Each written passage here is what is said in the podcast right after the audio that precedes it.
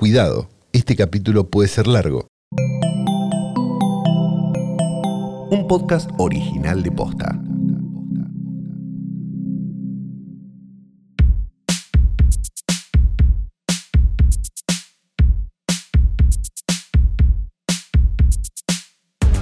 Buenas noches, buenas tardes, buenos días, o lo que sea que coincida con este momento en el que estoy testeando a ver si tengo una posible carrera en el ASMR y me doy cuenta que no, que solo suena como que estoy- soy una persona que se pasó de edad y ya no sabe ni respirar, ni masticar, ni manipular su propia saliva.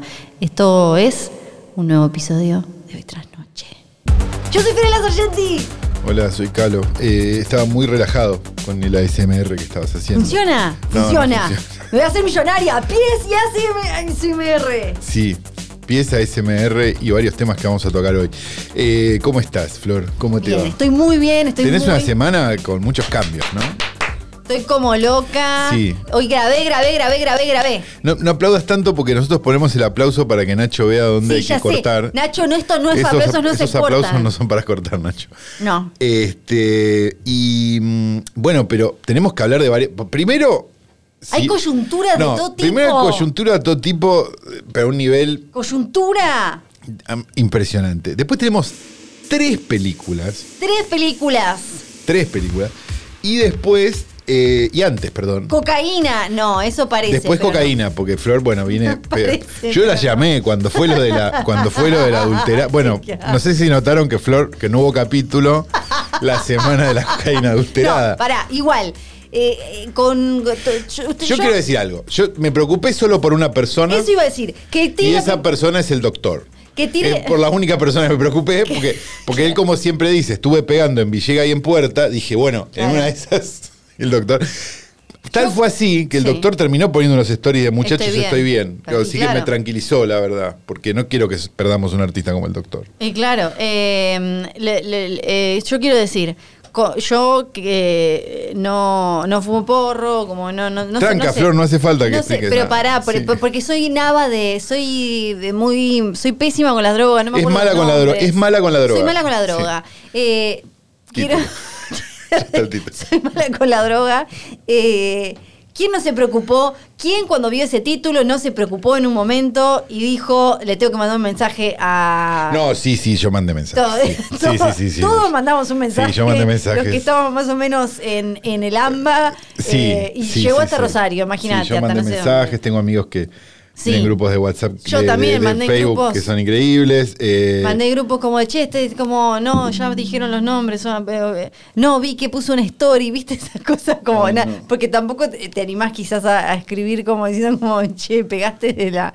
No, no. No, no, no, no, no, no hay que hacer eso, eh, No. pero... mm, Pero no es esa coyuntura de la que vamos a hablar. No, no vamos a hablar de esa coyuntura porque Flor dijo que no, porque ella es mala con la droga. Pero tenemos otra coyuntura. La, la primera es la personal, me parece a mí, ¿no? Sí, Porque Flor sí. entró en una. Entre Les contaba. Este ya lo explicamos, es el, el podcast este, hecho por, por, por los dos solteros más codiciados de la Argentina. Tremendo. Este, a, a diferencia mía, digamos, yo no, no, no hablo de mi vida privada, este, y, y, bueno, cosas. Este, y me dedico al, al- al- a- soy un ninja silencioso. Sí. Flor se puso OK Cupid. OK Yo me bajé, primero me Te bajé. bajaste todas. Primero me bajé todas, porque Sí. todo el mundo me decía cosas distintas. Te quiero saber todo. Me decían cosas distintas. Sí. Eh, parece que hay, eh, hay una Badú que sigue existiendo. Sí, pero ahí, pero ahí. eh, eh, ahí un callejón, me dijeron. Sí, Callejón con ahí, ahí consiguió la última novia, que la Ina Barrios. Sí, Así que, como, qué sé yo, eh, sí. te da como una idea, me más o menos el target. callejón con a pis. No. Sí. Eh, Happen, que yo escuchaba mucha historia de ay, que se casaron con Happen no es medio stalker Que tipo acá pasó recién, ¿es esa? Eh, creo que era esa. Miedo. Eh, pero igual después cambió, no sé. Claro, sí, porque, Entré- porque habrá habido crímenes. Entré horror, porque todas son como una especie de, de, de, de básica- de bazar o de, McDonald's de gente, Sí, ¿no? Vos estás sí. ahí parado y como decís, esta, no, este. Sí.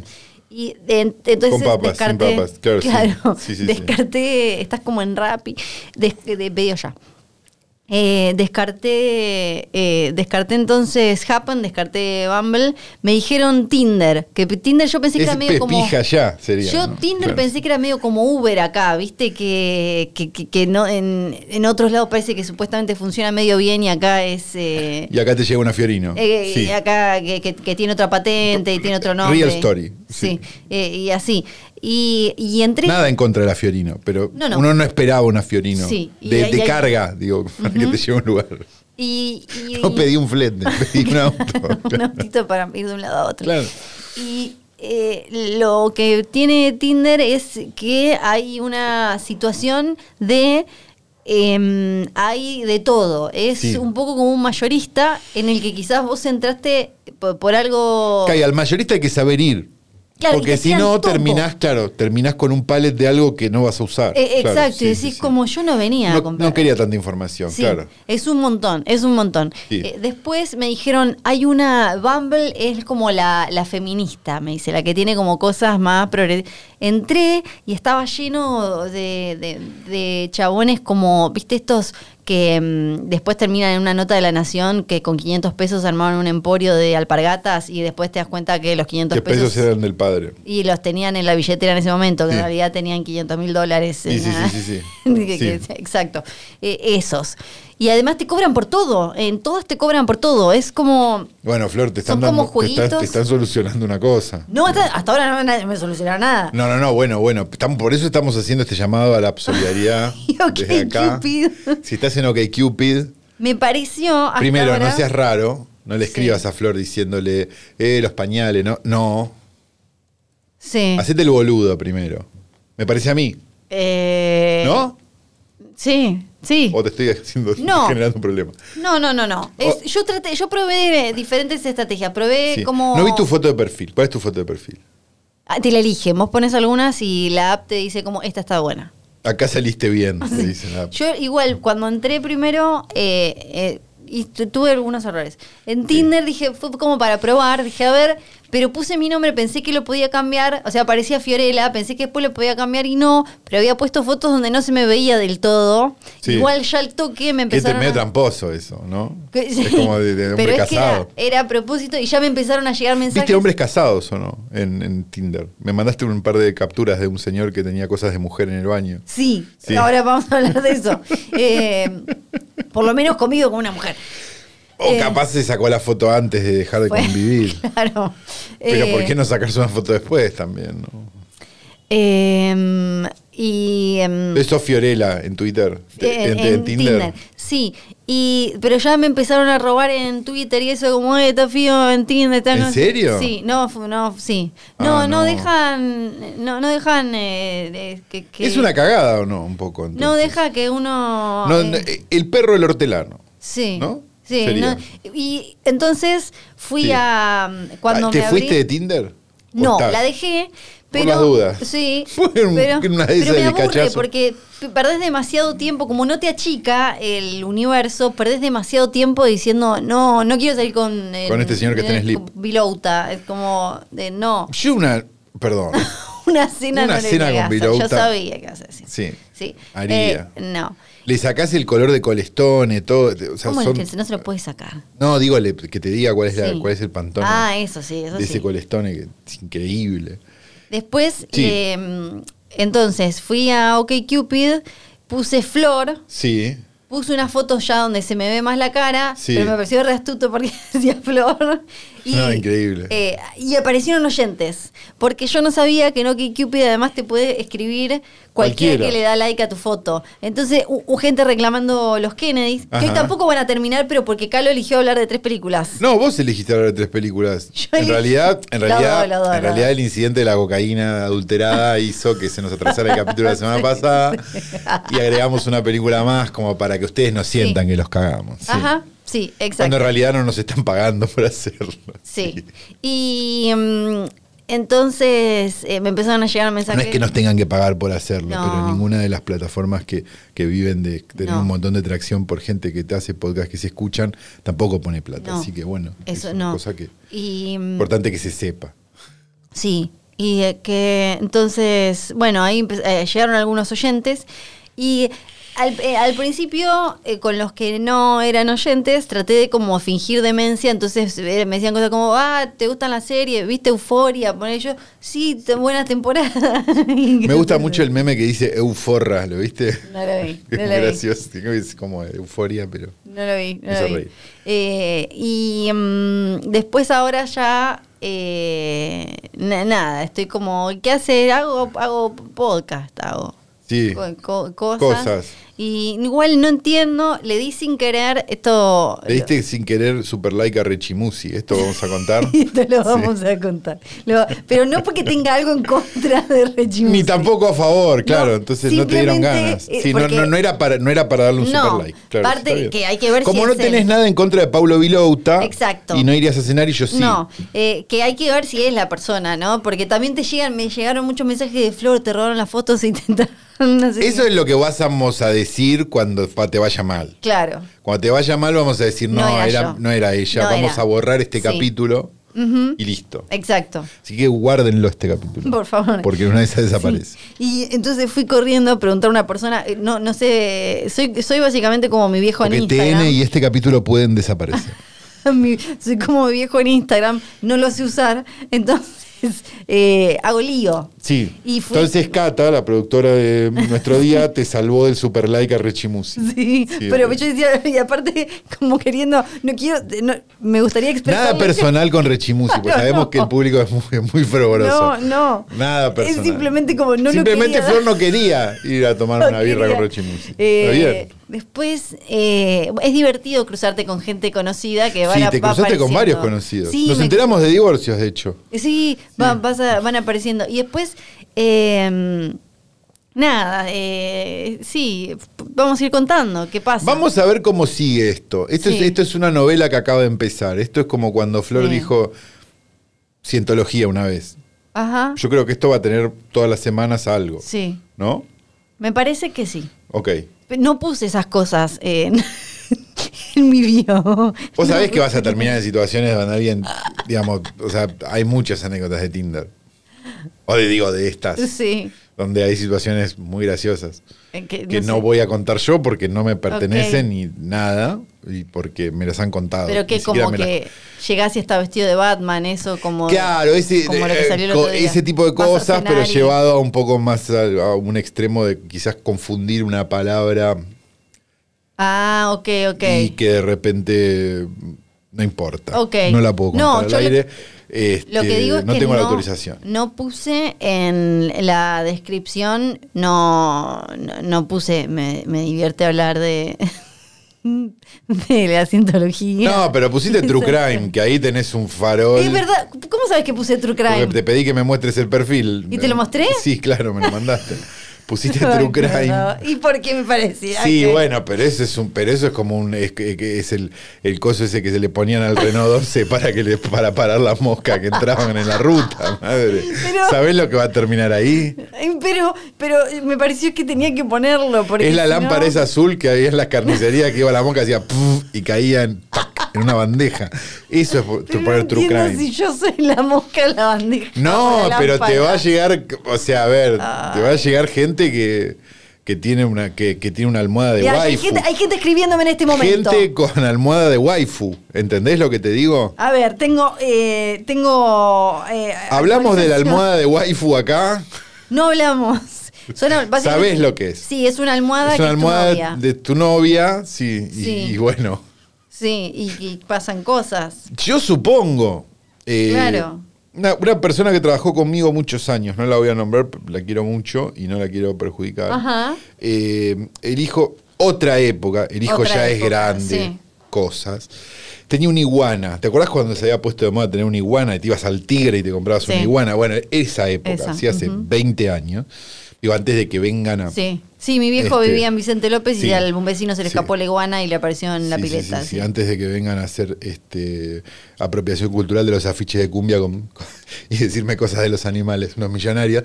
Digo lo siguiente, ¿sí? Tenía una iguana. Lo que no sabían era que la iguana en un momento entra en celo y se Sí. empieza a coger cosas. Entonces se cogía el sillón. Como un canichito. Claro, pero se cogía el sillón y tiraba un lamparón Ah, uh, de iguana. Ok. Es un bizcachazo de iguana, digamos. Hasta que a esta mujer, una genia, no, no voy a nombrarla Sí. de nuevo porque es una persona conocida, se le ocurrió la gran idea de tejer en crochet una iguana Una... Ah, para que hacerle una. para que la iguana se la cogiera. Sí, Y la iguana se pasaba el día cogiéndose la iguana de crochet sí, y cada tanto la tiraban en el lavarropas. sí. Y esta es la historia de la iguana de crochet. Me parecía que era Es- es importante bueno, contarlo. es bueno. Y es medio parecido, me parece a mí, a, el- a la historia de, de- de- de la, de la almohada waifu, ¿no? Sí. ¿Estás contestando Tinder en este Estoy momento? contestando en este momento, sí.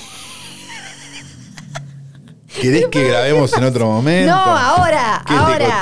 ¿Qué- qué es Rechimusi? No, eh, no, le voy Ah. a mandar un mensaje, le voy a decir, che, perdón. No es, es peor decir che, perdón. Me pasó una cosa esta semana, que Sí. fue. No importa, pregunté, así hice una pregunta hipotética en. Instagram de ¿y si me pongo a hacer remeras de cine?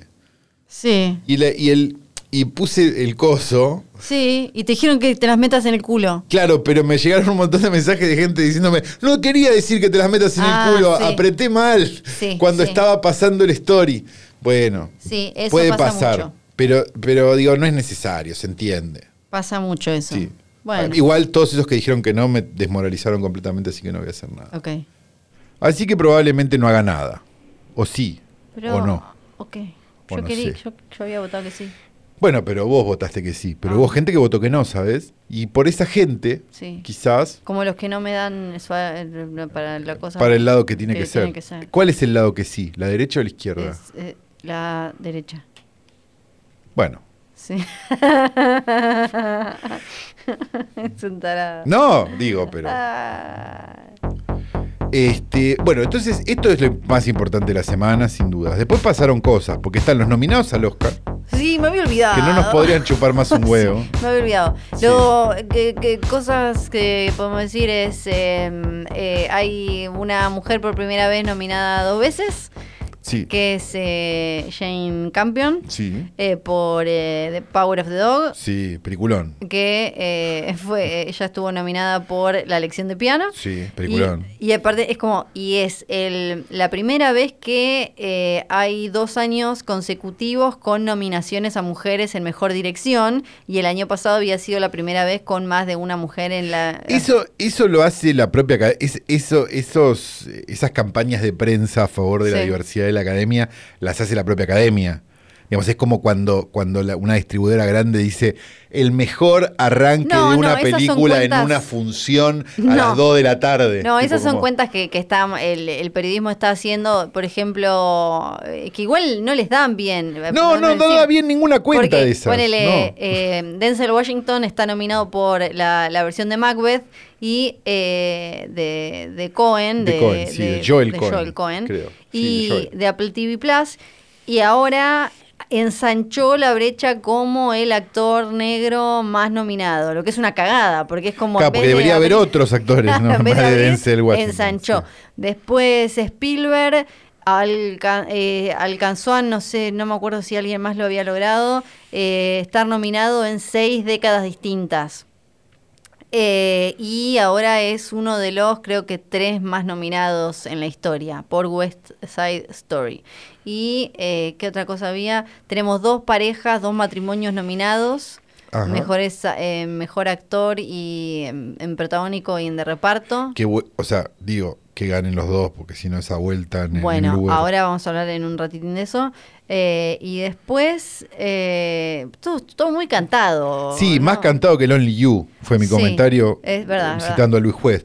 Este, me pareció como. pe- película extranjera, la única que no sabía era la de Bután. Todas las demás era como. Sí. Sí, me decías, decime las cinco y te decía cinco. Sí. Esas cinco. Digamos, era como. Sí, e- era, estaba ahí, estaba ahí.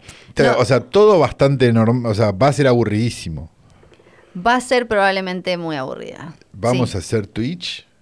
Sí, lo vamos a hacer. Y lo vamos a hacer como el, como el año pasado, que no le dimos ni pelota. Pero lo podemos hacer juntos esta vez. Esta porque vez ya sí. sí, ¿no? Sí, Claro. esta vez Sí. chupala. ¿Cómo se COVID. llamará Teltacron en ese momento? Sí, no sé cómo se va. Condorman. A ser-. Ya después va a saltar a nombres directamente de películas de los 80. Sí. Eh, bueno, y en los Oscar sí.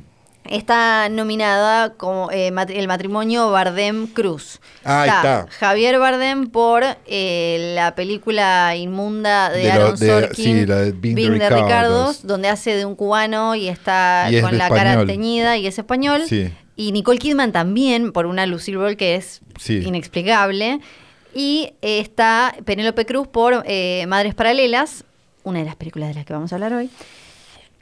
Yo pensé que Nicole Kidman había aprendido con Hechizada y no iba a hacer más esas no, cosas. pero, Pero eh, cayó de vuelta. ¿no? Sí, lo iba a hacer Kate Blanchett, Es no me medio acuerdo como, por es qué. medio como, como, como Marcela Baños, ¿viste? Que Sí. ella quiere salir de la cumbia y la cumbia la vuelve Sí. a tirar Además, para adentro. ¿a quién se le ocurre que Nicole Ojo que la Kidman cumbia tira para adentro. pueda ser de una de las mujeres más graciosas de la historia de la industria del entretenimiento? Como Sí. no, no, y más carismática. No, no, no. no.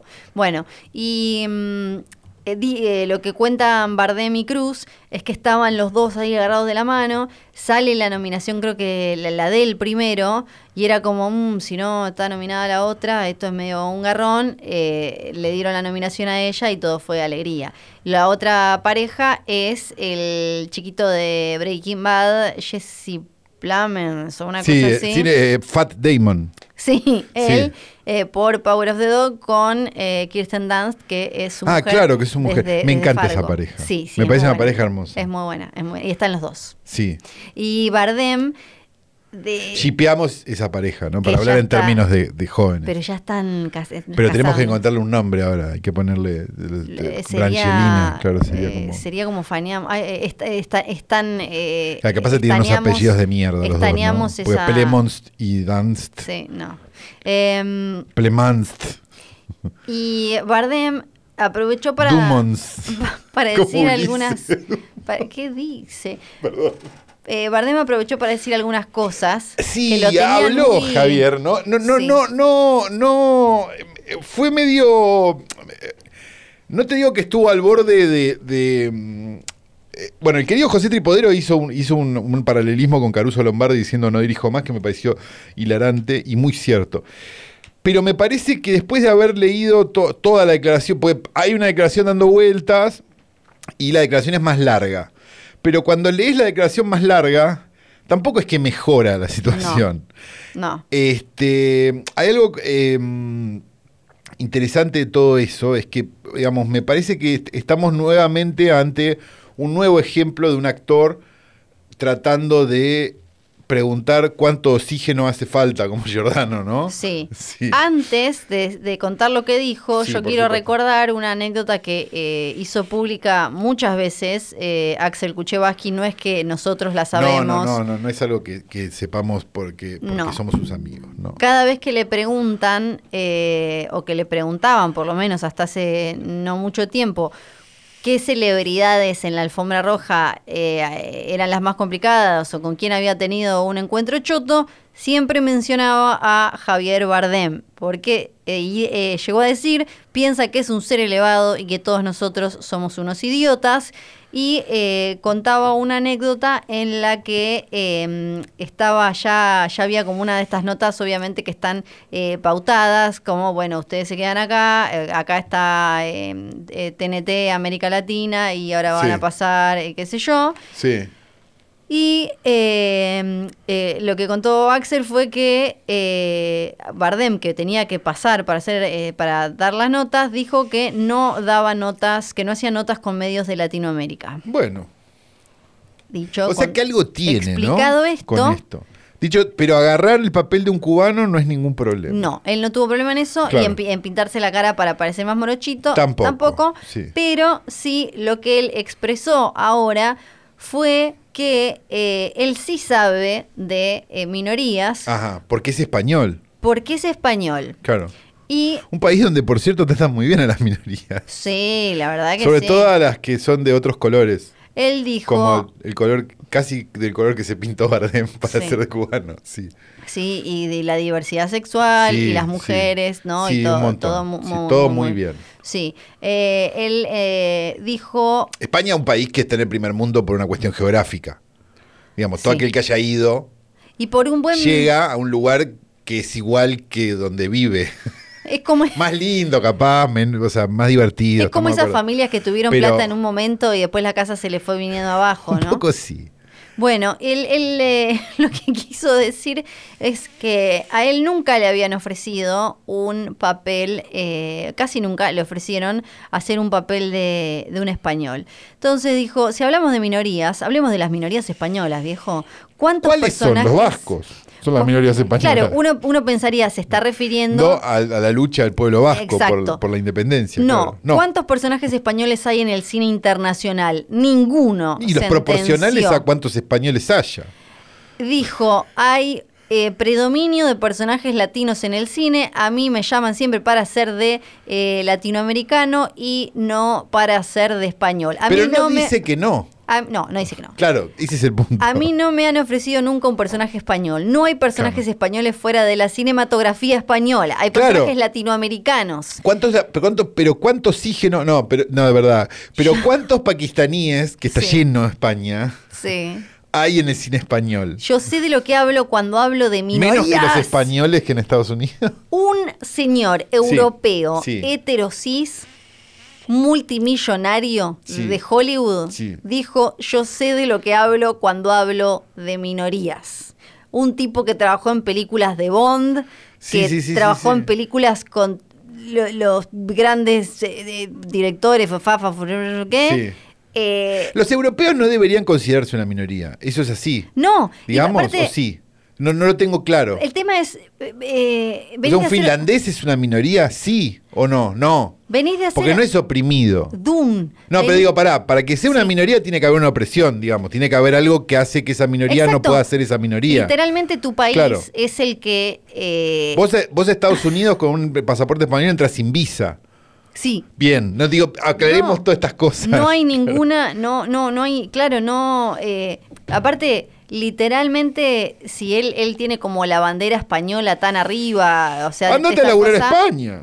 Pero y además es eh, literalmente esa, ba- esa bandera, eh, esa corona española es la que vino a hacer pija todo América. Así que dejanos tener ahora unos personajitos en películas yankee que para cómo nos ponen, eh, lo- los ponen siempre de, de Claro, sí, narcos o siempre de no son qué. narcos aparte, Sí, claro, sí, te no sé. llaman para ser de Pablo Escobar. Y bueno, ponete contento que te llaman para ser de, de Pablo Escobar y que no te llaman para ser de quién, de Franco, no sé. de- No, de- capaz quiere. eh, capaz quiere, sí. Eh, un chabón que viene a hacer. Eh, Quiere hacer de Carrero Blanco. Mira, ¿Sabés la historia de Carrero Blanco? No, Uf. no la quiero saber. Busca en Wikipedia. Bien, eh, está. Increíble historia. eh, Comer, rezar, amar. eh, Skyfall. eh, Dune. Piratas del Caribe, donde dijo, ah, bueno, ahí sí me hicieron hacer de un español, pero porque, qué sé yo. eh, Claro. eh, eh, película con Jennifer Lawrence, película con eh, Nicole Kidman. Eh, ¿Cómo? O sea, ahora va a estar en, eh, parece que va a estar en la, en la Sirenita de Disney. Eh, película de Michael Mann, película de, de, de verdad te da la cara para decir Charlize Theron.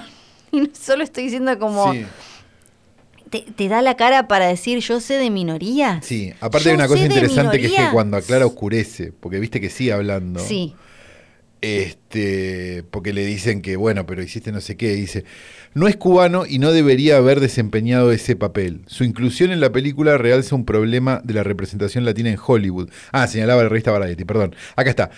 Dice, por supuesto que apoyo la representación de cualquier minoría. En este caso la latina. En los primeros castings de la película, hablando de Being the Ricardos, no contaban conmigo.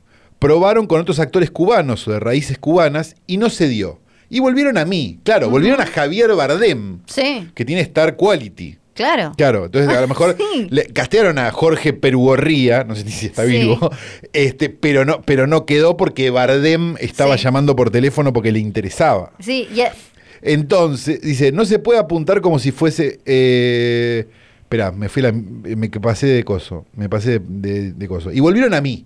Porque sabían que yo estaba interesado, claro, Claro, exacto. y- y sí. Y me puse a trabajar desde el respeto y el esfuerzo de honrar ese papel y esa figura. Dicho esto, y acá viene Sí. ¿no?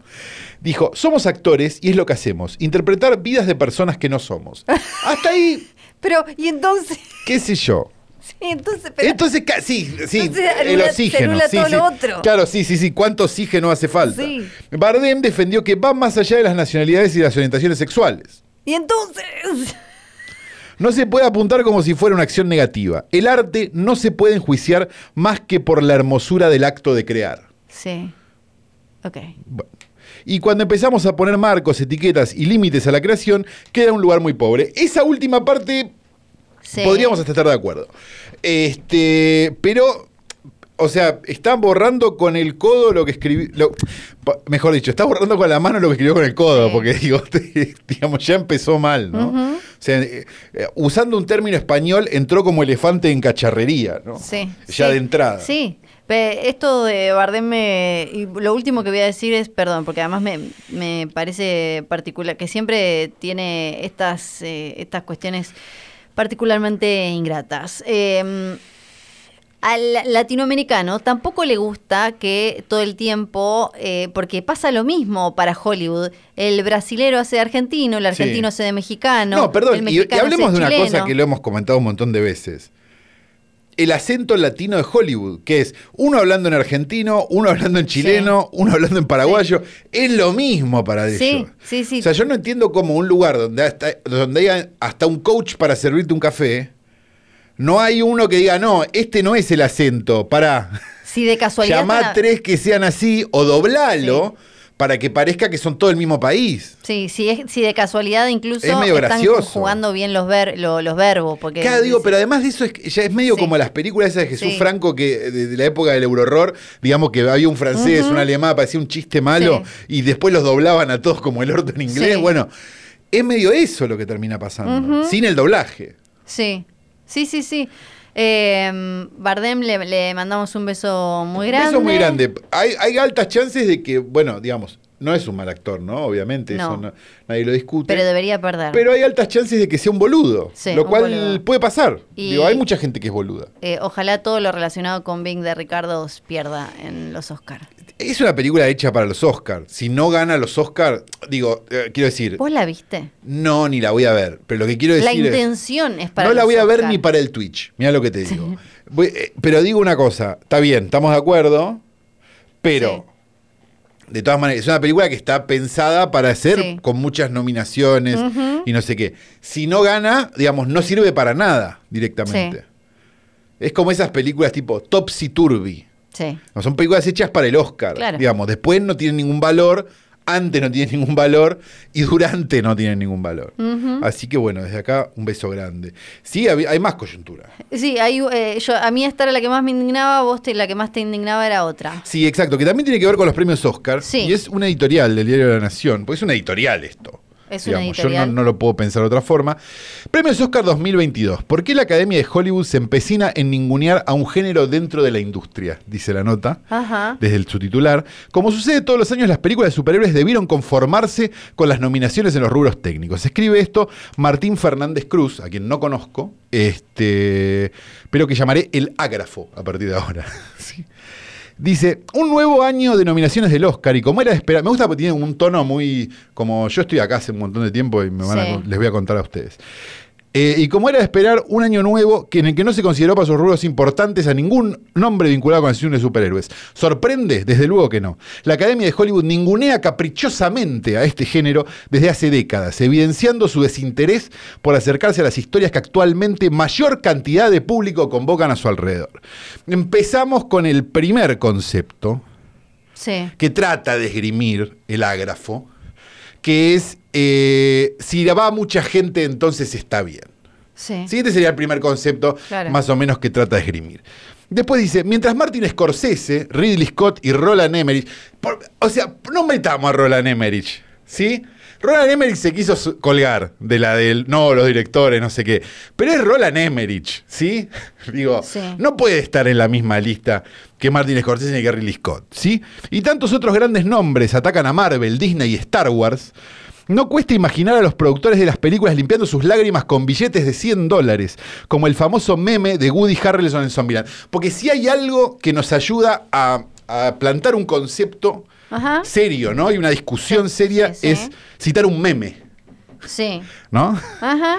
Bien, consagrados realizadores patalean porque los superhéroes vinieron a destruir el cine o algo así de catastrófico. Sí, lo han hecho. Ante las fastuosas taquillas de títulos como Avengers, Endgame o Spider-Man sin camino a casa.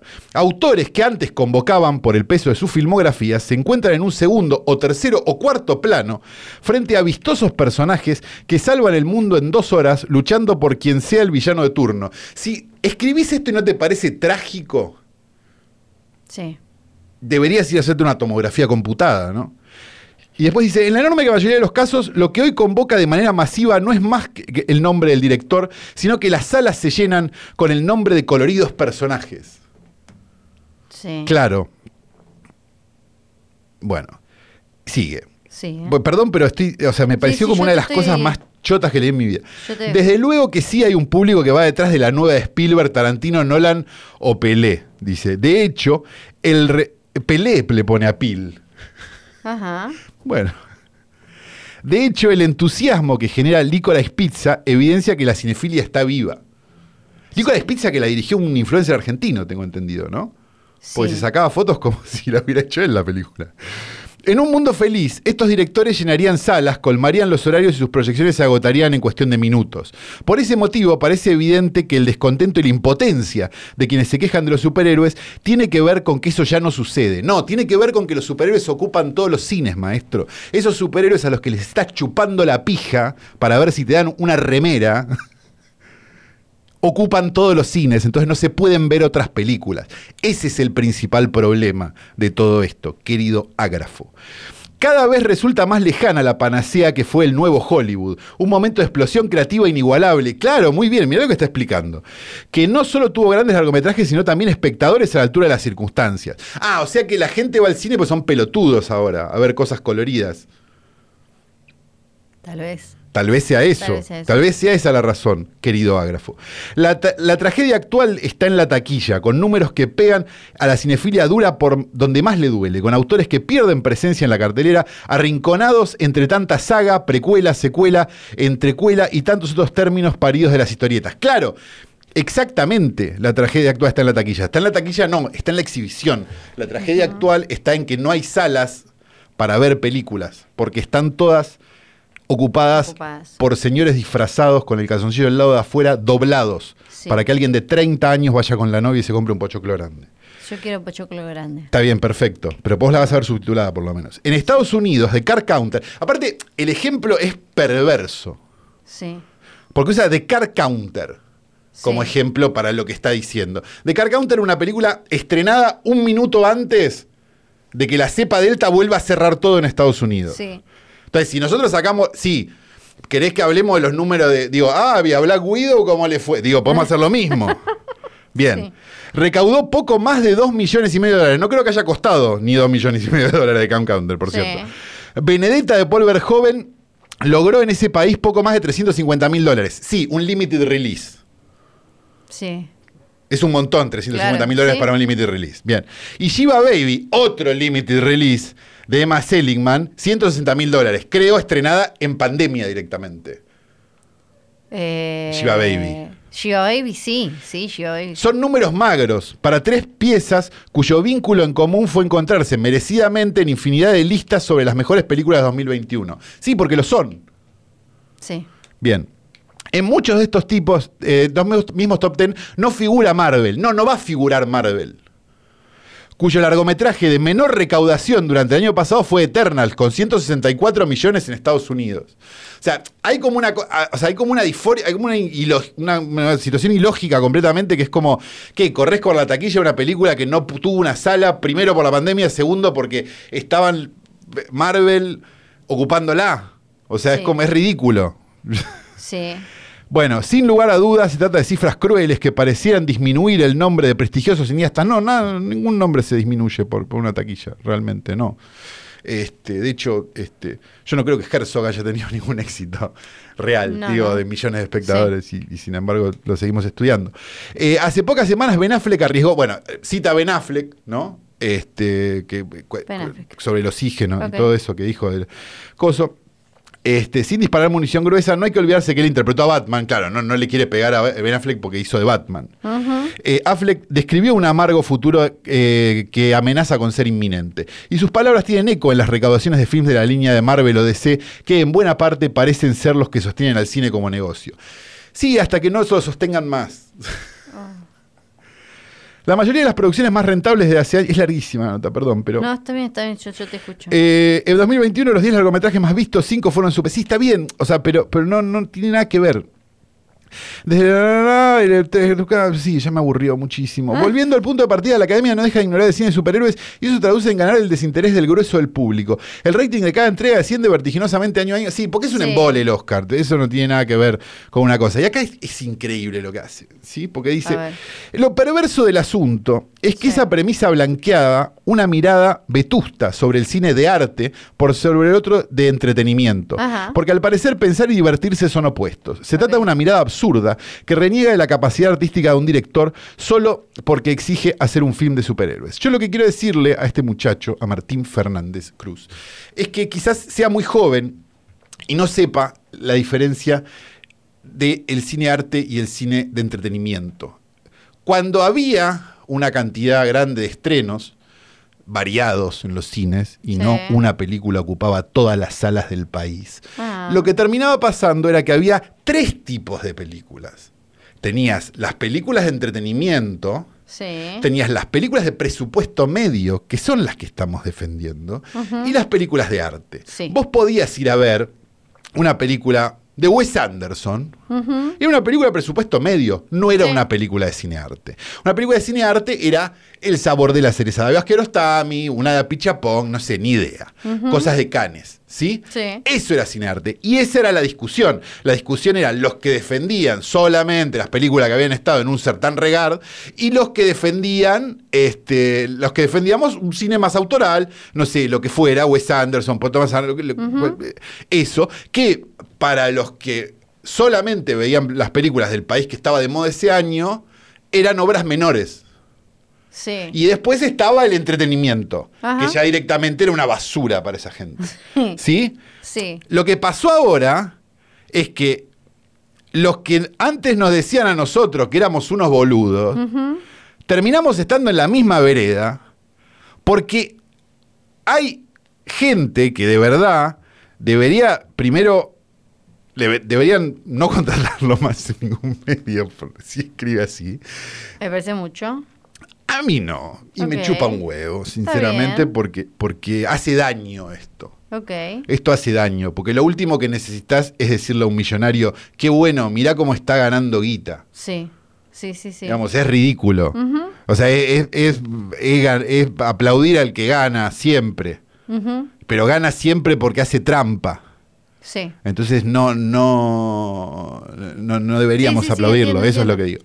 Este, con lo cual es increíble realmente que esto se publique en un diario, pero bueno, es la nación, ¿no? Que cada seis meses tira, un, tira una puntita a ver si, si algún represor queda fuera de la cárcel. Así que no nos sorprende mucho. Un tanteíto. Es una cosita, un algo, ¿no? A ver, a ver si proviene el aborto. ¿eh? Vamos a tirar un lance. Eh, y no lo firma nadie. Esta vez por lo menos lo firmó este, este muchacho Martín Fernández Cruz, a quien le deseamos lo mejor desde acá y que se dedique a escribir de otra cosa. Fuerte. No es fuerte. La- Me parece que debería. editorial- Porque si no es como. Sí. Porque si no. A ver, ¿para qué tenemos esto? Para que la gente vea películas. Vamos a hablar de tres películas, ¿sí? Sí. Una que se estrenó de pedo, una que duró dos semanas y otra que no se va a estrenar. No se va a estrenar. Bien, perfecto. Sí. Pero que hay un interés por esas películas. Porque si nosotros.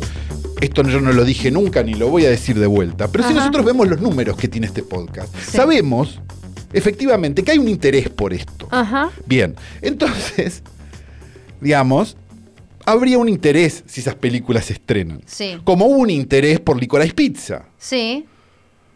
Claro, sí, sí, sí, que... que anduvo muy bien. Sí, Perfecto. ¿Por qué anduvo muy bien Licorice Pizza? Primero porque se estrenó a tiempo. sí.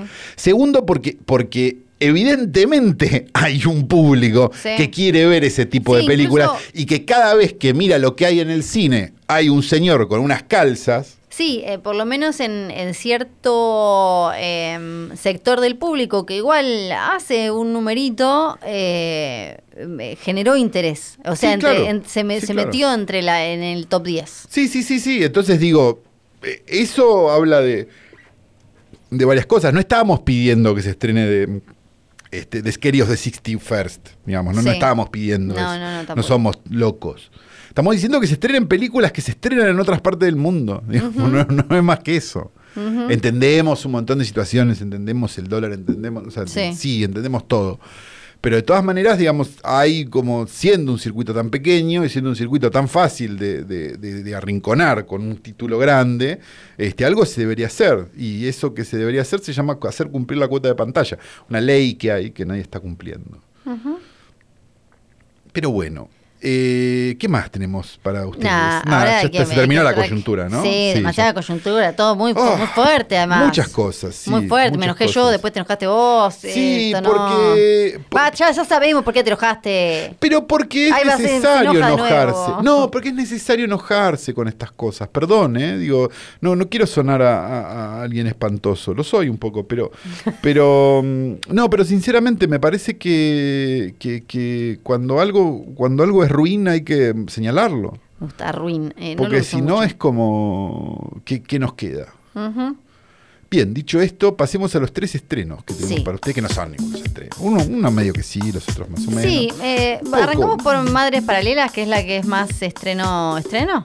Eh, ah, ¿no querés ir en orden decreciente? Ah, bueno, ya la la dejamos para el final. Porque la- es la que más te gustó, evidentemente. No, a mí no me, no.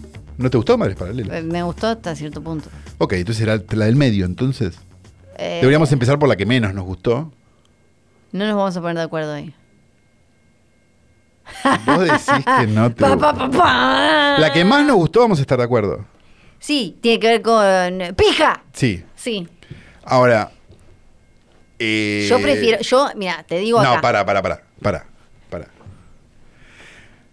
Esto, esto va a ser terrible. Yo, yo quiero decir algo. Le quiero mandar, esto no, esto tampoco lo hago nunca, pero le quiero mandar un mensaje al grupo de Telegram de Míralos Morir. Y les quiero decir que esto puede ser muy traumático, ¿sí? ¿Por qué? Explica- Porque hay gente que es muy fanática de esta película. Sí, yo sé, porque me saqué Y- fotos con. Sí, bueno, y hay gente que, bueno, cosas. Este, pero vimos House of Gucci. Sí. Yo la había visto, Carlos no la había visto, yo la volví a ver. Sí. Y yo, hay algo que quiero decir, digamos. Yo tenía un preconcepto que era, es la escena de Inglorious Bastards, Sí. donde todos están diciendo, Margueriti. Sí. Bueno, y colmó mis expectativas la Sí. película, porque es eso y mucho más. Sí. Ahora, la pregunta que yo tengo es la siguiente, porque nosotros vimos esta película solos. Sí. Nosotros no vimos esta película en sala. No. Entonces, la pregunta que yo tengo y la que haría salvar a esta película y convertirla en una película buena es si esta no es una comedia.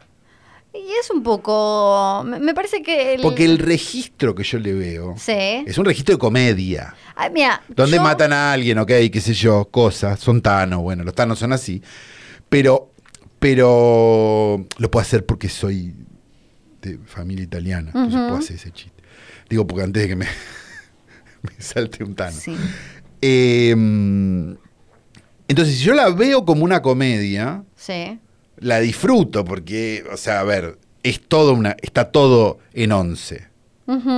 Ahora, si yo la veo como un drama de un hombre al que han matado y un complot y una familia, que- no sé qué, y parece hecha en joda. Ah, yo ahora, ahora voy a defender. eh, había, yo vi eh, las dos películas que se estrenaron con meses de diferencia de Ridley Scott, que son Sí. El último duelo y eh, House of Gucci. La que no ha habido a ver nadie, de 1600. Sí. Sí, que, Sí. que para mí es muy buena. Está bien, no, no, no, estás en todo tu derecho. No, sé no que, me hagas ver una película no, de sé 1600. que voy a toser acá porque vengo grabando Yo para quiero apagar el aire, hace, hace una hora que quiero apagar el aire y no se apaga. Espera, voy a Vengo hacer- grabando y hablando desde hoy a, la- Y chateando en Tinder. a las 10 de la mañana. Así que si me quedo sin voz, ¿Cómo carajo se apaga esta mierda? Del botón, no, bolu- anda, madre. Sí, dámelo. Lo estás tocando mal. Este capítulo va, va a tardar mil horas. Tocando el botón de apagar. Este. Bueno. Eh, yo que vi las dos y me ¿no? parece muy buena el Sí. último duelo. Sí. Y, y- Porque a vos te gustan esas películas, está bien. Sí, pero pará. Igual me creo que, y, y viendo la filmografía de Ridley Scott, que puede ir, venir, o sea, te puede gustar más o menos, pero él eh, eh, mue- te, te- te muestra diferentes eh, caras, facetas, como que eh, se va más Se o menos. podría decir que es variado y tiene un piso de calidad. Exactamente. Sí, de acuerdo. eso es lo que- y, ah, yo creo que con eh, House of Gucci él buscó que, que la película eh, y que el, que el tono estuviera, fuera acorde a esa cosa entre gra- grasa con perfume caro que es esa familia que se presenta y todo. Y todo está centrado en el, en el personaje, en Patricia, en, Patricia. en el personaje de La Lady única Gaga, italiana. que- Real. Digo, sí. la única que no está apropiando culturalmente el- No. eh, a los italianos. Y que es todo porque cuando, cuando ella está, la película Sí, tiene sentido porque Sí. tiene un atractivo eh, Lady Gaga cómo lleva adelante No, el ella, es, personaje. ella y es realmente una, digo, es una estrella de cine. Sí. Digo, a, a pesar de que no lo sea, digo, a pesar de que se dedique a otra cosa, digo, tiene el star quality que tenían, Eh, eh, no sé, Marilyn Monroe, digo, o, sea, o, o Rita Hayworth, digo, es, es ese tipo de, de estrella de cine, digamos, que ya casi no hay. Ujú, Sí, sí, sí, tal cual. Y, y entonces, y, y, y creo que ella es la que hace que la película, que lo, lo- los tonos eh, tan opuestos y, y kitsch, eh, por un lado, de la película, funcionen porque ella, ella combina, sabe combinar eso en su carrera en otros, en otros planos, en otros aspectos. Entonces, para mí, la película funciona en cuanto que ella mezcla, por, por un lado, la parte de, del medio como melodramática de esta mujer que trata de meterle ahí en esta familia y que termina por despecho haciendo y por ambición haciendo lo que hace y todo con la parte graciosa, que es graciosa, sus escenas con Jared Leto, Jared Leto que, que él sí, él cree que haciendo, porque Claro, pues ayer, ayer el Leto hay que explicarle las cosas, porque, Sí. porque él cree que está haciendo un papelazo. Exacto, porque Y parece eh, eh, Horacio Herman en Los Benvenutos. Lady digo, ¿no? Gaga, todo lo que dice. Perdón por la cita oscura. Sí. ¿no? Lady Gaga, todo lo que dice, incluso en entrevistas y demás, que le dan como cuerpo al todo, que es lo que le hace eh, una eh, estrella de Hollywood que podría eh, salir en una nota con eh, Luella Parsons o cosas Claro, así. sí, sí, sí, que es como desde lo de decirle es, eh, es Al Pacino, no le digas que se saque los lentes, que dijo en una entrevista, hasta inventar lo de Father Son and House of Gucci, eh, o todas las cosas que son obviamente repensadas y actuadas que dice en las entrevistas. Creo que sin ella la película es un... de- no, no, no, No, es un tiene, es- no sí. tiene sentido. Creo que ella es la que le da el peso y el tono y teniendo en cuenta el último duelo, me parece que eh, eh, entiendo el registro de House of Gucci. ¿Es una buena película? Me parece que no. No, Pero- no, eso no, pero tira- a ver, tiene la particularidad de que te la quedas mirando, sí. Sí, De acuerdo, sí. estamos todos de acuerdo. Es, esa mirada que vos haces sobre la película es con una fascinación morbosa, es con, ¿entendés? Digo, Sí, me sí, parece sí. que hay como, como varias cosas que, que juegan, digamos, que es como, pero esto lo hicieron en serio o lo hicieron en joda. Digo, eso a mí me deja mirando Creo algo. que lo- digamos, no- lo- no, no, no lo- sí. no- no voy a mentir. Este. Pero me parece que, que- Me pareció eso. Entonces dije. Me agarró la duda de, de- de, mm, esa misma. Digo, que ¿Qué de hecho la hablé con Axi, con Kuchevaski, le escribo Sí. y le digo, boludo, esto que, que es una comedia. Y me dice, yo la vi en sala, me dice Axi. Claro, la gente se la- moría de risa. Sí, él la vio en la- Entonces dije, ah, entonces es eso. Lo que pasa es que hay algo donde. Está bien, yo no digo que se tengan que tirar tortas para que sea una comedia, pero hay algo igual donde el registro de comedia no está tan claro. Para mí, Entonces eso hace que vos dudes sobre si esto es en serio o si es en joda. Pues si es en joda estamos todos de acuerdo. No te digo la ponemos en el top 10 del año, pero es muy graciosa. Sí. Ahora, si eso no está buscado, empieza a ser como una situación medio extraña. Eh, muchas veces, digamos, la Sofovich tenía una frase Sí. que era vos tenés que poner risas porque la- hay que avisarle a la A gente la dónde se tiene sí. que reír. Bueno, es una es, es horrorosa la frase, digo, y, y es pensar que el público es idiota, pero pero quiero decir, pero hay algo de cierto en eso, que es que la comedia tiene determinados mecanismos, fin, mucho más finos que poner una Sí. risa, para que vos entiendas que eso que estás viendo no es sin necesidad de digo que, que, que, que haya un enano digo este que me parece que la película no lo tiene. Entonces eso es donde ahí es donde digo mm, qué es esto pero si estamos todos de acuerdo que es una comedia mi, mi visión sobre House of Gucci cambia Yo, para mí es como una especie como de, no sé, vodevil o una, una cosa... claro por momentos yo me sentía viendo el teatro de Darío, el teatro de Darío Vittori lo que pasa es que Amaba el teatro de Darío Vittori. Sí, ya, hemos, hemos- Sí, ya hemos claro. hablado, hemos contado, la- Cierto, la, guita no se devuelve, todo. Este, el tema es que, es que no se le nota tanto. Y para Sí. mí ahí hay algo como medio complicado. ¿Qué- ¿Tu opinión sobre Adam Driver en esta película? Porque me parece que siendo que sos una experta en el tema, este, Sí. no era el papel para él. No, está raro. En el, en el último duelo está Mm, que no lo hayan nominado a él. ¿Está sin remera? Yo dije, sí. Igual, eso dijiste, Para, bueno. no, no está, eh, no me, está, creo que está sin remera. Hay un problema igual. Voy a spoilear. Eh, de- contale por favor a la Vas a una película que no vio nadie, de acuerdo. cómo estoy, qué estoy haciendo con las manos porque haciendo de golpe me di cuenta manitas. que estoy haciendo como manitos como si estuviera tocado, te- Tocando un piano imaginario. Sí, porque eh, esto es para todos ustedes morbosites que gustan de Adam Driver. Sí. Díganme si no le entran más en el último duelo que en eh, House of Gucci. Como minoría con anteojos realmente me siento Que la tocado. historia nos juzgue, que la historia nos juzgue, porque es tremendo lo que estoy diciendo, es tremendo, eh, pero eh, es- de otro siglo. Está con menos ropa. Eh, es más rudo. A vos te gusta, claro, vos tenés ese fetiche. Es más rudo, ¿no? está todo Tenés vestido de como negro todo el tiempo, tiene el pelo como medio Te largo. gusta el como- que viene a arreglar el auto, ¿no? Sí, claro, y es como sí. el todo el Claro, rudísimo sí, y, qué sé yo. Igual tiene Hoy en las fantasías de Flor. tiene un tema, un tema, es violador.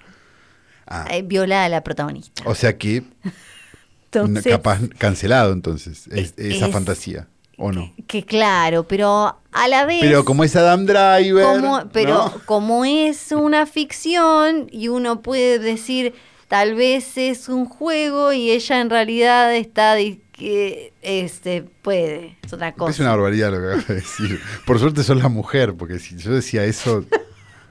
yo no estoy a favor no, No, no, no, está claro, digo, pero no estoy a favor maneras- de que esa mujer eh, haya sido vejada en, En ese una siglo película. en ese Sí. siglo que no me acuerdo cuál y es tremenda la escena ¿Es una muy historia bien. real? es una está basada en una historia real sí sí Entonces sí. pasó. Pasó. No hay una fantasía ahí.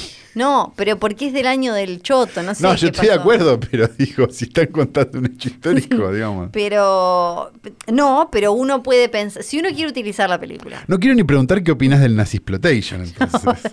Para, para, para. Voy a explicar, voy a explicar, voy a explicar, voy a explicar. Sí, Lo que por yo digo es, Sí. si uno mira la película sabiendo que es una ficción, porque, bueno, esto pasó hace mucho, mucho, mucho, mucho, mucho eh, tiempo, sabiendo que es una ficción y en su cabeza piensa, lo piensa como un juego donde hay una eh, safe word y demás, te quedas con un Adam Driver muy potente. El safe word es llamar al abogado. Pero de gente. No, estoy diciendo otra cosa. No, yo entiendo lo que estás diciendo. Vos no sos vos- ella. Pero vos, Adam Driver, te, sí, ya sé, pero vos, Adam Driver. así como en, en- en las apps esas de que recortan y te queda un Adam Driver como eh, todo rudo. Está bien. No, no, voy a, no, voy no voy a jugar la libido de Flor. Que te corre está por en este momento chateando Con todo el de ese cuero negro puesto. Yo lo que digo. Pero es- en, en House of Gucci sí. Y el, el- no, el, caste- el- la elección. ¿Vas de- a terminar, tipo? ¿Cancelada? Yo ¿Muerta? creo que sí. Cancelada. Ya, eso ya está. Sí, bueno, sí. tengo de tengo saga. 25 años. digo. Y mm, eh, Jeremy Irons, la elección de Jeremy Irons es como... eh, no, no, no, no. Me parece me desentonó en House of Gucci. ¿Qué hace Jenny Es el papá de. Ah, papá claro, pues se muere al principio, está bien, perfecto. Claro. Y vamos a decir una cosa, Sí. lo digo con todo el amor del mundo, pero de verdad, sí. Sí. O sea, basta decir que Pacino es buen actor. Hace de él. O sea, porque es como, Le señor, pusieron una ropita Gucci. hace claro, de- pero es como, por favor, basta de hacer lo mismo. Al, Sí. Yo te respeto, Sérpico, el padrino, estar de perro, no sé, digo, todo, todo lo que hiciste, todo respetado. Sí. Pero por favor, Sí. porque lo que ya nos hizo un poquito de ruido en el irlandés, ya acá es como. Sí. Sí, sí, era. Bueno, podemos Bueno, pasar? podemos pasar a la película Sí, que, Porque yo que a mí mañana me a las gustó 8 mucho. tengo que estar grabando otro podcast. Bueno, Flor, que- es así, pero teníamos muchas películas para Sí, hablar. es verdad. Eh, la película que le gustó, que a mí me gustó mucho y que a Flor no tanto, sería esta, ¿no? Que es Madres Paralelas de Pedro Sí, Almodóvar. sí. Perfecto. Sí. Eh, Obviamente, igual hago un paréntesis. Sí. Obviamente, por un lado, no soy ni licenciada en almodovarismo, o esto ya lo saben los que escuchan, ni tampoco tengo carnet de que- club de fans de Almodóvar. Yo, no, no. Yo no tengo carnet de club de fans de Almodóvar, pero, Pero pero, sí me que- gustan sus películas y sí me parece que en el último tiempo ha crecido mucho su obra, que me parecía que estaba un poco empantanada en un momento, sobre sí. todo desde, no sé, dos mil y pico hasta, hasta los últimos años, había como un pantano donde Almodóvar se había convertido como una suerte de Woody Allen que siempre hacía algo que cu- cumplía, pero que no era tan interesante. Sí. Y bueno, digamos que no era la búsqueda de sus ver, primeras eh, películas que sí. podríamos emparentar como con un John Waters español, digo, Y lo iban a ver las personas de, de- de entre 50 y 75 años a este cine acá en el que hacen fila por más que sea numerada. Exactamente. Entonces, pues, Almodóvar se había convertido en eso, digo, y me parece que Almodóvar, desde eh, la película anterior, sobre todo, este, y la, la película eh, Dolor, y, Dolor y Gloria era, ¿no? Si no Sí. me equivoco. Y esta película, me parece que es un Almodóvar reflexivo, me parece que es como ese Almodóvar, como lo mismo que decíamos de Scorsese cuando hizo el irlandés, digamos, como esa idea de, esta es una persona que ya está empezando a reflexionar sobre su vida, Almodóvar es un tipo que debe tener, ¿qué? ¿70? Y sí, Sí. de te por digo, ahí. pero- Este, y 70 de Almodóvar, ¿no? Es como, como, es como cuando se murió Goyeneche, Que es español. Este, claro, sí, pero, Y hace pero de es español, español, hace español en la vida. Este, ¿Cuántos Tiene 72. 72, claro. Entonces digo, en general los directores que tienen una obra muy larga, como es el caso de Almodóvar, digo, y que han hecho muchas películas y que qué sé yo, empiezan en un momento de su vida a reflexionar sobre su propia carrera, digamos, y a encontrar determinados temas que quizás no tocaron tanto y que empiezan a tocar y que empiezan ¿Él, a... él no se había metido con el franquismo mucho? No, exactamente. Y, eh, y me parece que eso hasta, es... eh, esto, hasta, hasta esta la- última sí. época. Entonces me parece que hay algo interesante en eso, digamos, hay algo interesante en, en- digo, porque, digamos, España es un país que igual que el nuestro, tiene un montón de deudas con su historia, Claro, y Digo, con la, la identidad de... con la identidad de un montón de gente que murió durante la Sí. Guerra Civil Española, durante, digo, eh, son cosas que, que- que- que al día de hoy duelen, digamos, Sí. y que al día de hoy son complicadas, digamos, porque hay gente que considera que el franquismo, digo, como pasa acá con los milicos, digo, o sea, lo mismo, ¿sí? Entonces, que alguien como Almodóvar dialogue sobre esos temas, me parece que es algo del último tiempo, me parece que es Claro, algo muy porque incluso en. España es, eh, todavía es como da la sen- a mí me da la sensación desde acá por lo que eh, veo que, mm, que le- le- no, no como que procesaron menos o hicieron menos o exploran menos les cuesta más Les- ah, como que acá el toque ya eh, de la historia oficial no sé como que Sí. desde ya desde, desde el cine el arte y todo se empezó a hablar más y como que eh, allá me, me parece que todavía No, es a ver, allá durante. Allá pasar, o sea, digo, allá hubo milagros también, que acá no pasaron. Digo, acá ya existió durante el franquismo el cine de Berlanga, lo cual que se cagaba de Sí, sí, risa sí. el franquismo No, y los, no, fra- y- y me los tipos no se daban cuenta. Digamos, eso Me era. refiero a lo de reflexionar. Ah, eh, vos decís como el cine más testimonial. y enfrentar lo que pasa es que nosotros tuvimos esa un- división. Sí, lo que pasa es que nosotros tuvimos un cine testimonial muy choto también. O sea, tenemos muy pocas películas sobre esa época que no sean excesivamente didácticas y que parezcan Sí. un villiquen. Que eso también nos jugó en contra. Sí. Digo, porque to- toda la época del cine testimonial de los 80 es un horror. Sí. O sea, y después ahora yo que entiendo- la metes hasta en el marginal, está como en... Claro, digo, no, no, no, pero, pero al margen, digo, o sea, sí, la historia oficial es una buena película, estamos todos de acuerdo, qué sé yo, qué sé cuánto, pero lo que generó la historia oficial, que son un montón de otras películas, que quizás no, no están tan buenas, y quizás son demasiado didácticas, y quizás son un montón de cosas. Digo, y hay, eh, recién en el último tiempo, me parece que hubo ejemplos, en el último tiempo, los últimos, no sé, 20, 15, 20 años, digo, donde vos tenés Crónica de una fuga de Caetano, Sí. que es una película sobre esa época, pero contada con otro tono. Tenés La larga noche de Francisco Sanctis, tenés Rojo de, de Benjamín Neistat. Digo, tenés películas que se animan a construir. Un género sobre un hecho histórico. Sí. Y me parece que lo que hace la película de Almodóvar es un poco eso, porque no deja de ser un melodrama de enredos imposible que solo le aceptaríamos a Almodóvar. Sí. Porque cualquier otro escribe eso y nadie y dice y le decís no. Sí. Pero Almodóvar tiene ese encanto de hacerlo, donde te está riendo de una situación totalmente trágica, donde, o sea, digo, eso es este, muy increíble. Digamos, a mí todo el, todo el intríngulis que hay fuera, digamos, de la situación del, del digamos, del arqueólogo y de, de- de buscar a los muertos en el pueblo de, de Penélope Cruz, digamos, que es como parte de la película, pero en realidad es algo casi Sí. que, que pasa en paralelo con lo que realmente pasa. Me parece que todo el enredo, digamos, los bebés cambiados, el, el- cuando pensás que le va a decir, pum, se entera de esto. O sea, es como... ¿Cuál es, cuál es el nivel de serendipia que hay que vivir para que eso es imposible? Pero lo aceptás porque es una película de Almodóvar, que, es lo mismo, que es lo mismo que aceptás que siempre Carmen Maura se tome el mambo taxi en, en Mujeres al borde de un ataque de nervios, digamos. Son esas cosas que uno acepta porque es divertido y porque funciona. Entonces, en ese sentido, a mí la película me pareció como bien, una película de un- madura, digamos, una película de alguien que está no digo terminando su carrera, porque Almodóvar puede seguir haciendo películas, me parece un montón de tiempo más. Este, Pero ¿no te pareció el, el, el final tan abrupto y tan trazo grueso, tan eh, eh, didáctico, todas estas cosas que dijiste, tan como eh, cierre, final feliz, eh, abrazo progre, ¿no, ¿no te hizo ruido? No, no tanto, no. A, a mí me, No, no me pareció, pero porque, la- porque me pareció que esa parte de la trama era importante, pero no era importante, porque en realidad lo, lo que, lo que importaban eran ellas dos.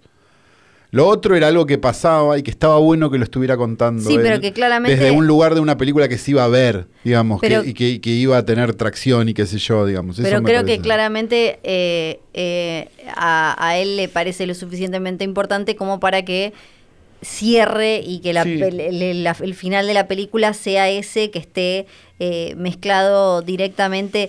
Tampoco me gustó como ese eh, esa imagen final que Sí. me pareció como de Sí, la imagen final es rara. me pareció de, de un. Cuando vas a ver la muestra de un amigo que hace danza contemporánea Sí. o algo así, y me, me- me- no. Sí, parecen esos especiales de encuentro que, que, Sí, que eso. meten danza contemporánea vos decís por qué. Sí, y que es como me quedé. eh, y no.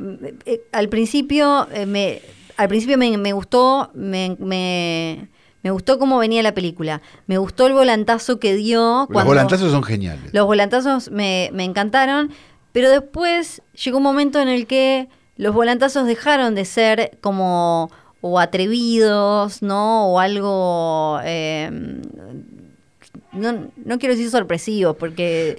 Ah, pero pero porque empieza a pesar, me parece ahí la- el, el dilema moral.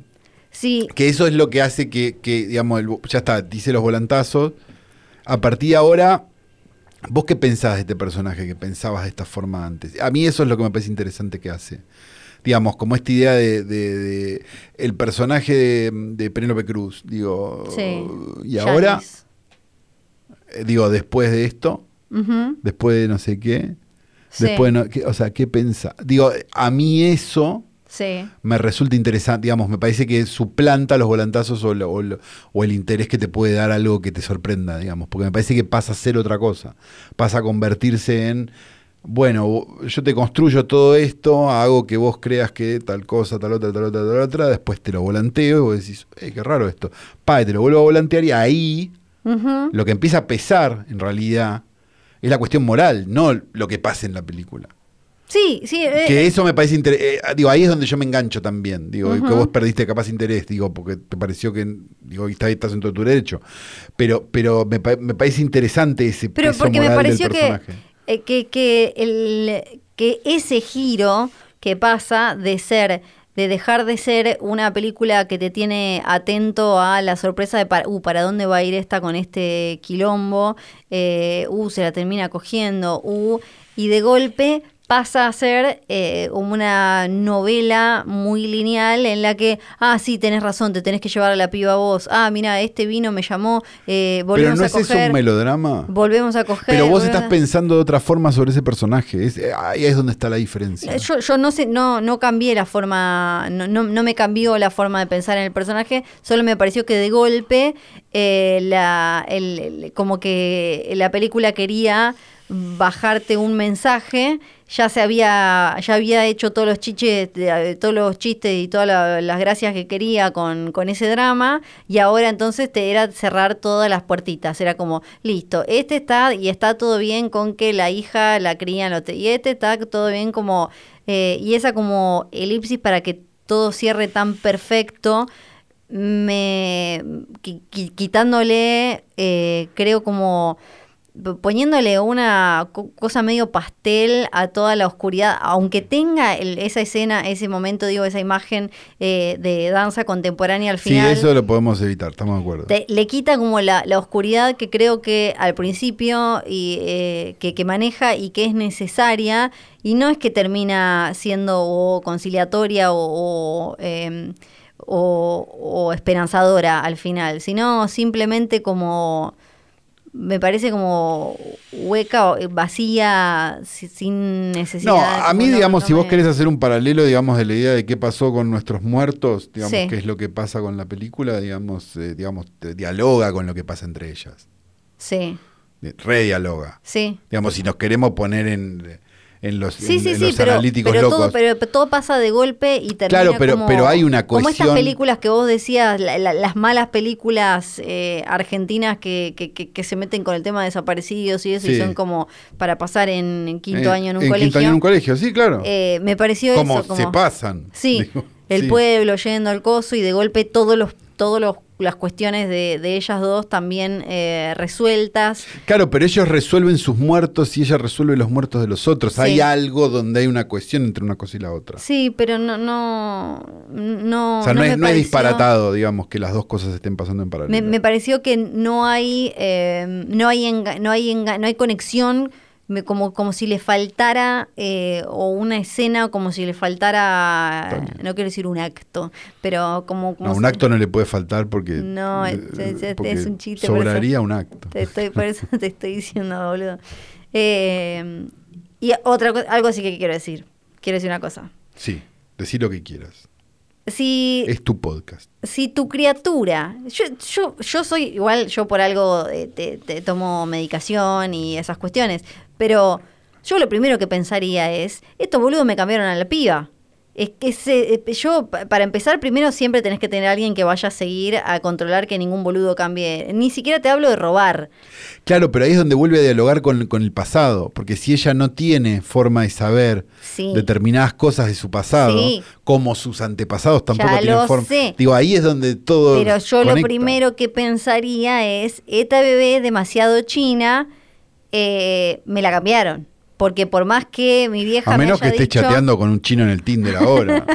a mí- porque por más que mi vieja me haya dicho que era morocho, qué sé yo. Flor, vos sabés que tenés que tener un novio chino para, para evitar el escarnio público, ¿no? Lo- yo lo primero que pensaría es, esta no es mía. Por más que no conocí a mi viejo por toda esta historia que tiene que ver la película, que no sé qué, este- esta bebé me la cambiaron. Esta no es esta. Y el otro lo huele. El otro lo... lo- El señor lo huele y después está todo bien y con que haya olido.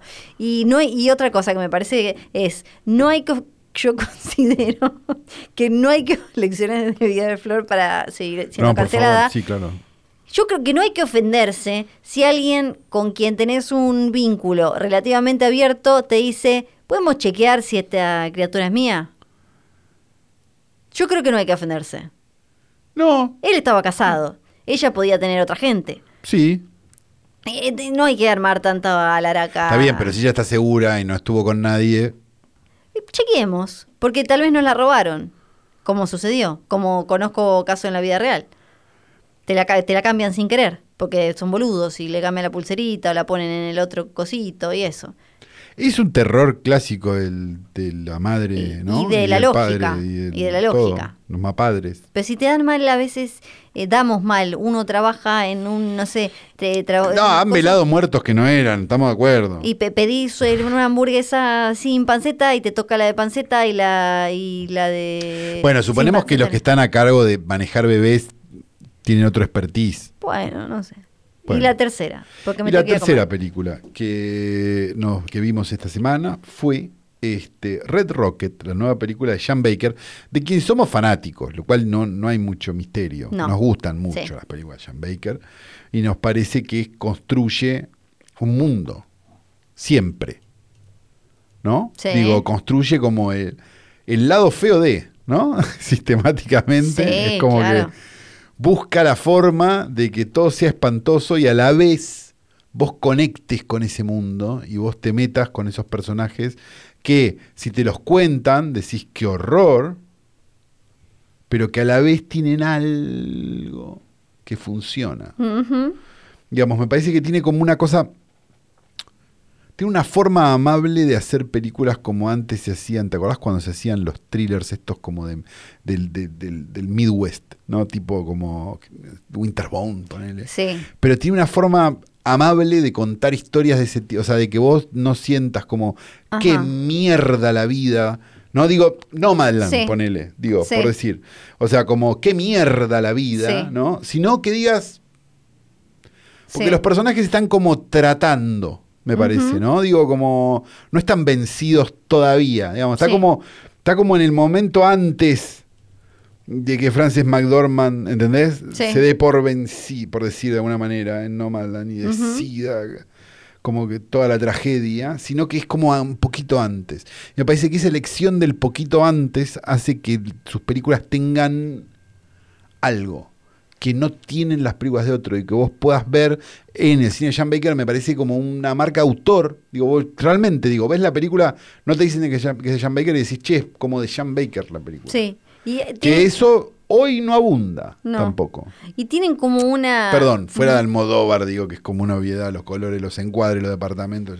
Ves una foto y decís, esto de Almodóvar, digo, pero, Sí. pero en, la, en el cine más nuevo, digamos, fuera de Wes Anderson, digo, que, que- que es como tan falso que no puede ser de otro, Sí. eh, no hay alguien que transmita eso como lo hace Sean Baker, me parece, de- de- hablando de dramas, digo, sí, ¿no? hay algo además que... Quizás en el horror sí hay otras cosas. en, pero- en- en la mugrecita, en la... Oh, y le pega el micrófono. Bueno, Flor, pero yo me Oh, levanté a apagar el aire también. Es un capítulo Eh, así. em, en, en la mugre poética que, que maneja, eh, siempre hay, em, hay una, hay como una chis- como si viniera, ¿cómo se llaman las que se le ponen a las tortas las granas de colores? Lo- es como, eh, ay, me abriste un trauma es como un soretito con gran, que en algún lado tiene granas de colores, porque eh, hay una, hay como cierta cosa como eh, esperanzadora, esto que decís vos de que tratan, buscan, hay como cierta o esperanza o no digo bondad o en ese sentido de bondad porque además eh, está lleno de personajes que hacen cosas despreciables. Claro, Pero eso, hay- eso es- también es interesante, porque no deja de ser una película sobre un grooming. Sí, claro. Digo, si la vemos de afuera. sí, Y a la vez hay algo eh, que, que no sé, que hace que, que solo John Baker hace. sí. Que es que, no te digo no te joda, pero digo, o te haga ruido. Pero sí que digas, lo aceptes como Sí. algo que está pasando en una película. Y ¿no? lo, y lo en- en- es, es- está- es muy bueno eh, mostrándote esa realidad sin eh, eh, hacer, creo que la diferencia también con Nomadland, eh, por ejemplo, como decías, es que, y esto no lo tiene también eh, Andrea Arnold, como que Total. no sí. te sentís... No, no te sentís una especie de como de... eh, de espectador de una miseria. Sí, ajena. exacto, como Sí, de claro. white savior, eh, o en este caso sería como clase acomodada que está sentado en su casa diciendo, ay, mira, esta gente pobre, lo sí, que le eh, pasa. coso, eh, Beatriz juzgando. Arlo observando pobres. Claro, exacto, sí, como, sí, ay, sí. mirá, cómo tienen a la chica, mirá cómo tienen a la nena esta, mirá cómo, eh, y cómo este otro lo va a hacer y qué se le fue el... eh, sino que en- estás, te metes en esa realidad y entendés esas decisiones y, en- eh, sin que los eh, personajes estén edulcorados, vos eh, podés vincularte y, y, eh, te generan empatía y, y una comprensión sin que se necesite hacer como que tengan un momento mágico o de redención o de lo que sea. Son simplemente como reales. Sí. Así que desde acá les decimos que Red Rocket es una de las mejores películas del año. Y es una pija. Red- es una Sí, pija. sí, es una pija además. Y me cartucheaste una cosa que quiero decir antes de terminar, que Ah, es ¿qué era? la grana de las tortas. de- de- Ah, Dejando de lado la grana plateada, que directamente te rompe Sí, una la- muela, no inentendible. Nunca es- entendí por qué no poner por- por qué esos balines de aire comprimido arriba de las tortas. Nunca lo voy a entender. Gran trauma de mi niñez era la grana, porque me parecía que era plástico, no la, no la, podía, comer.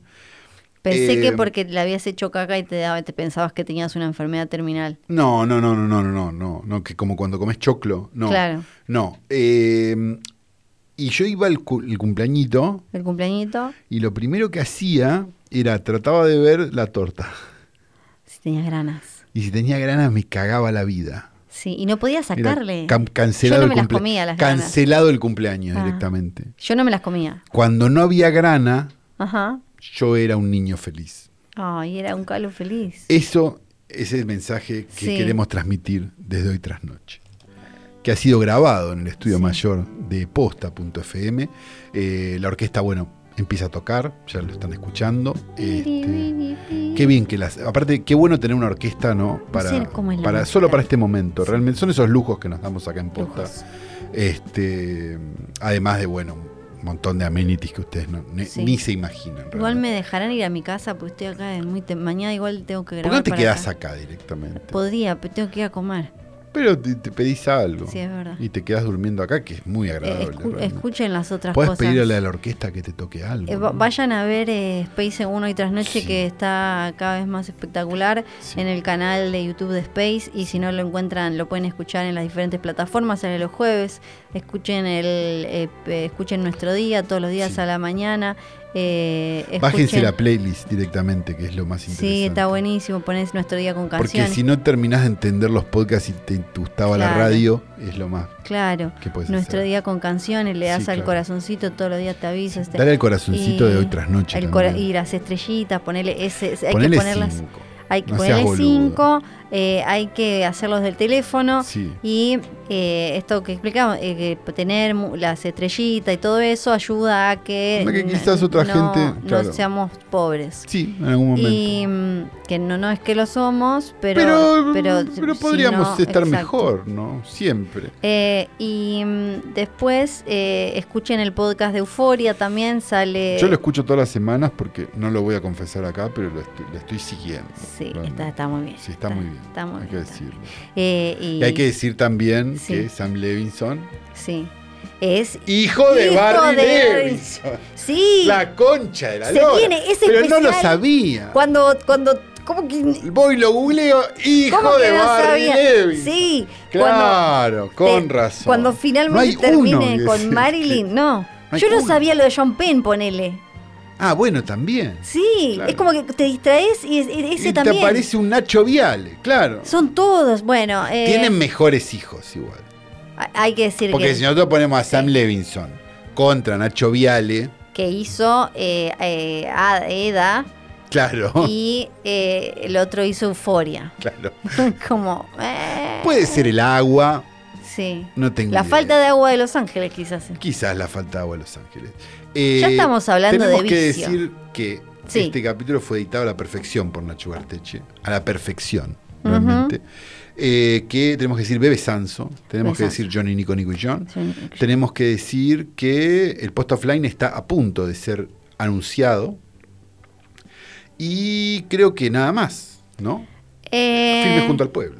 Filmes junto al pueblo, arroba filmes junto al pueblo, en la cuenta de Instagram me martes, sigan mandando ahí como un... Una cali- un nivel no, de no, memartes. no podemos creer. El Es- meme de increíble. que mandaron Sí. es una cosa hermosa. Eh, pido disculpas por no haber pasado un meme que tendría que haber pasado, donde somos rata blanca. Después te lo voy a pasar. Ay, Este, y lo usaremos seguramente el próximo favor. martes. Este, gracias al pícaro. Este, dicho todo esto, nos retiramos hasta Sí. la semana que viene. Mi nombre es Santiago Calori. ¿Fue un capítulo largo al final?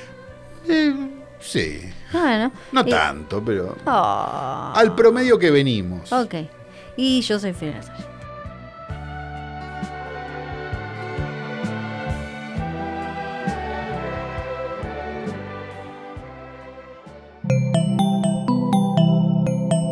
Un podcast original de Posta.